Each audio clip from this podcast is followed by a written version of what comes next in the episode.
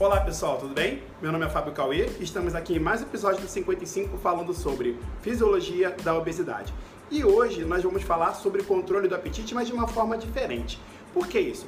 Porque a gente sabe que a grelina e a leptina, que são dois hormônios que controlam o nosso apetite, eles fazem esse controle de forma fisiológica, ou seja, sem nenhuma intervenção do nosso emocional. A grelina controla a fome, quanto mais grelina, mais fome, e a leptina controla a saciedade. Quanto mais leptina, entre aspas, porque a gente sabe que na obesidade é um pouco diferente, isso a gente vai falar nos próximos episódios. Quanto mais leptina, mais saciedade ele tem.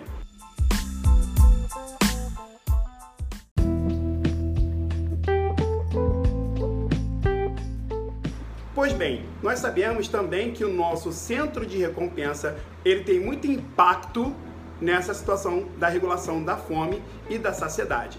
Pois bem, Green colaboradores, numa pesquisa de 2011 publicada na Brain Research, fizeram o seguinte experimento. Eles pegaram 20 homens jovens e 20 homens idosos, entre 65 e 85 anos. E o que fizeram com eles? Eles colocaram todos esses homens numa câmara de ressonância magnética, recebendo uma infusão de glicose e cafeína e testaram a ativação de três regiões ligadas ao nosso centro de recompensa: amígdala, caudata e núcleo accumbens.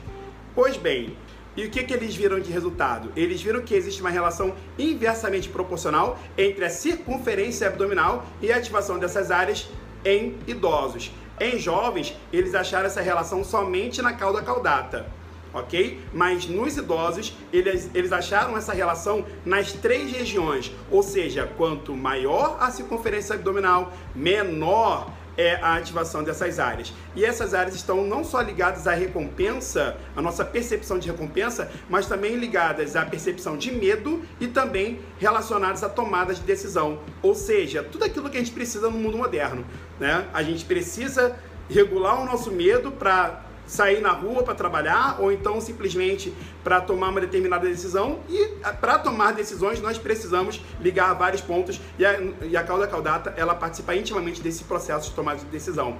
Ou seja em pessoas com circunferência abdominal maior ou seja obesas caso idosos eles vão ter uma maior dificuldade em tomada de decisão, em regular o medo e também eles só vão sentir mais recompensa quando eles receberem uma quantidade maior de glicose. E isso nos diz muita coisa.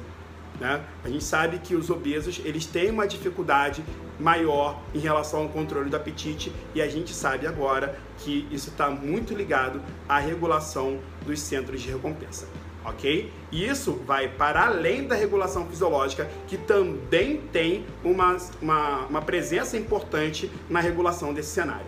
Mas isso a gente vai ver para os próximos episódios, ok? Galera, um grande abraço e até a próxima!